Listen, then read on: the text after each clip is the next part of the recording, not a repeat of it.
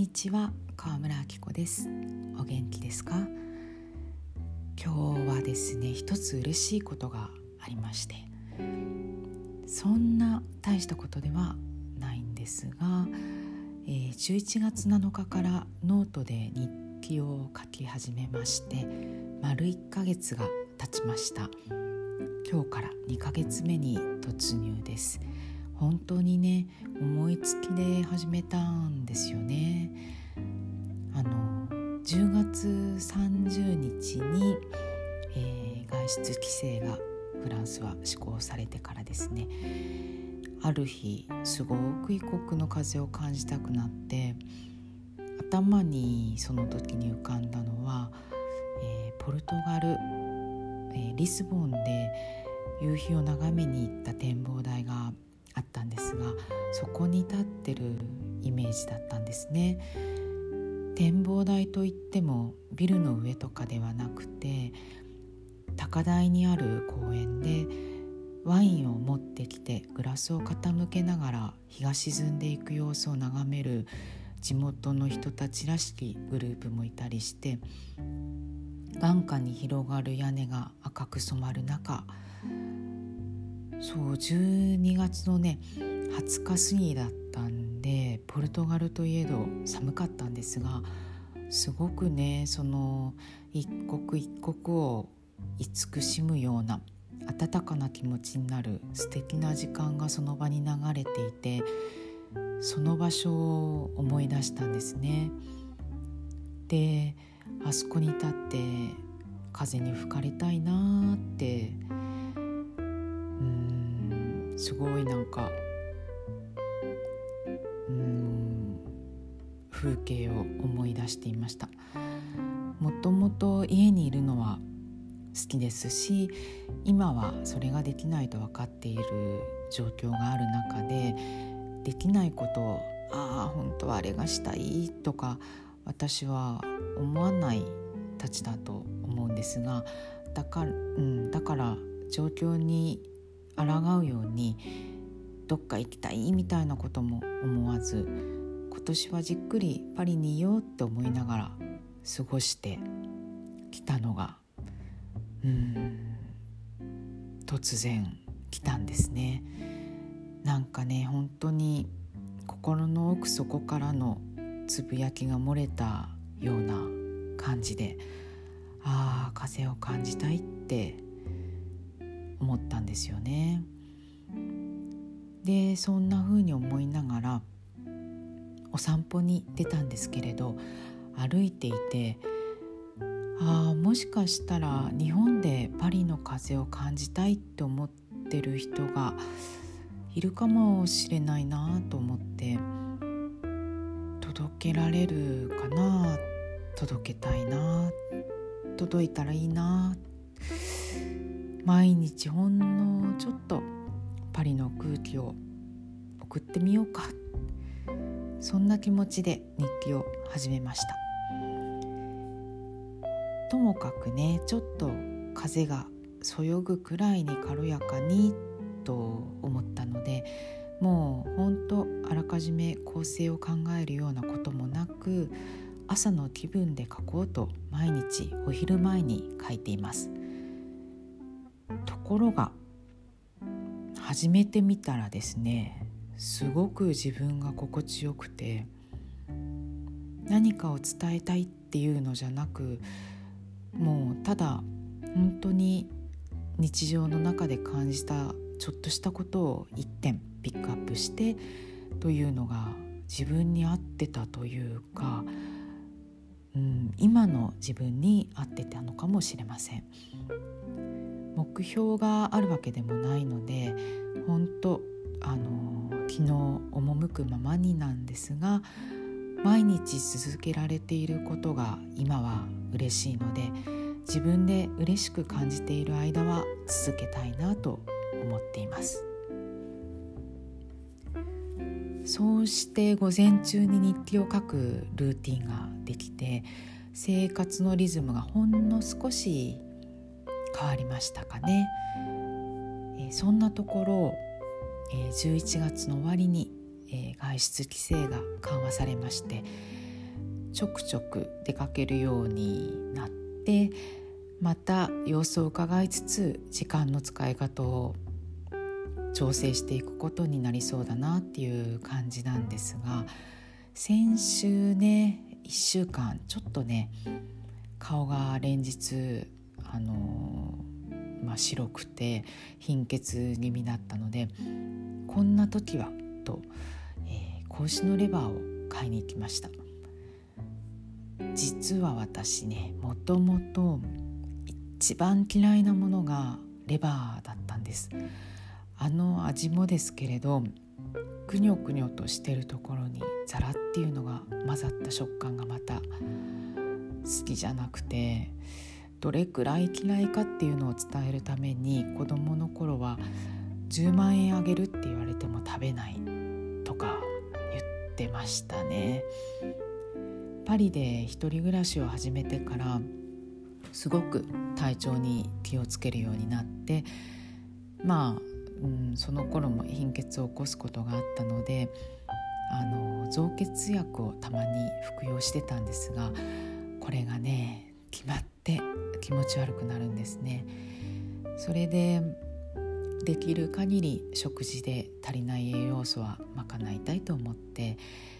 工夫はするものの、うん、鉄分不足を補う筆頭ともいえるレバーだけはね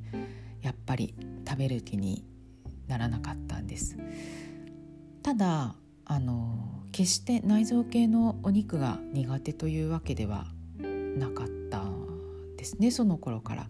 鳥だったら砂肝もハツも好きでしたし、うん、焼肉だったら見るのもハラミも好きだしレバーは味よりもやっぱり食感がうん好きじゃないと思わせる要素として大きかったのかな。それがですね転機が訪れたんですね。あれはいつ頃だったかな？多分ね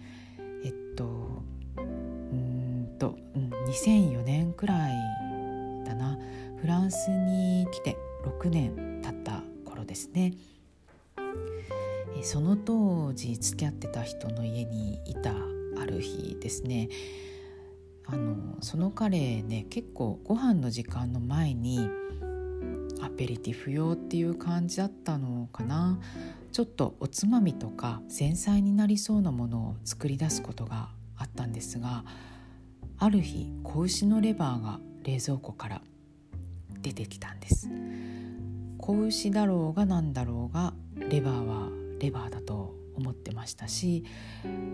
私レバー好きじゃないから食べないって言ったんだと思うんですよね。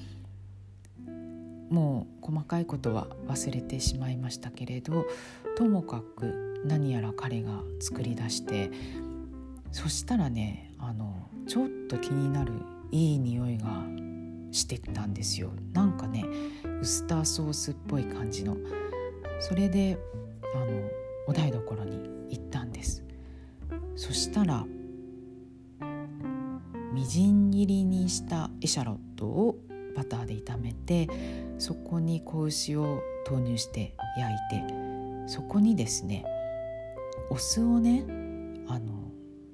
シェリービネガーだった気がしますがいずれにしてもお酢をね注いだって言うんですね。レバーにお酢っていうのがもう私には全くない発想だったのですごく驚きました。まあ後からレバーにお酢っていうのはフレンチではすることのある組み合わせと知ったんですがレバーっていうものに自ら関わろうとしたことがそれまで本当になかったのでへえっていう感じだったんです。まあへえと思えたのはまあねそう台所に思わず行ってしまうくらいいい匂いだったからだとも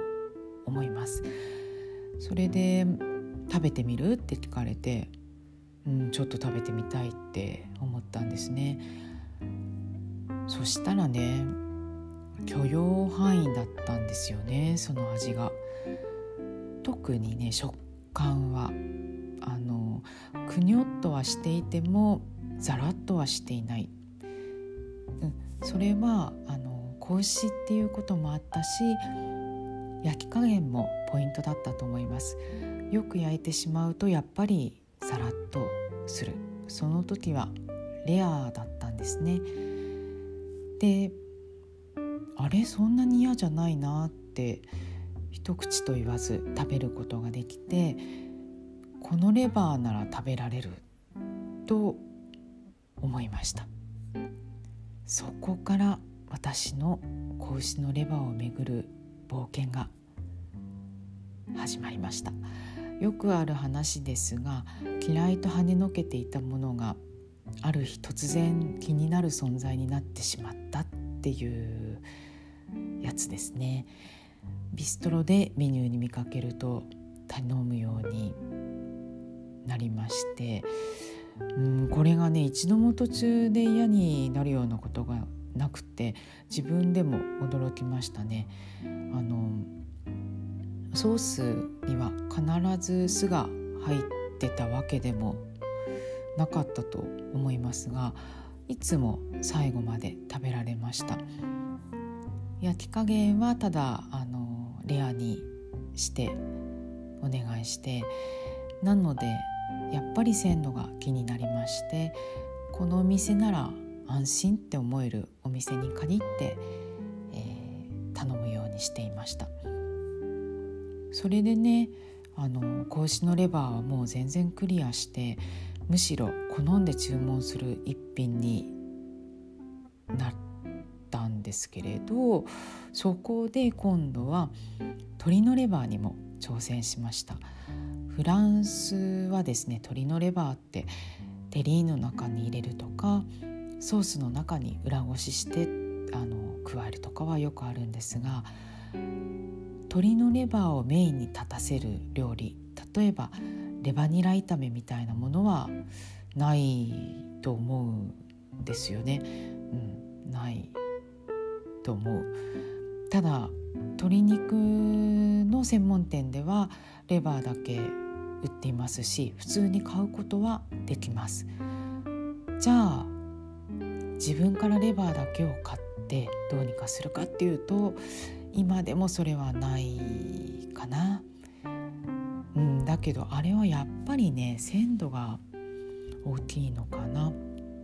生産者さんから鶏を買って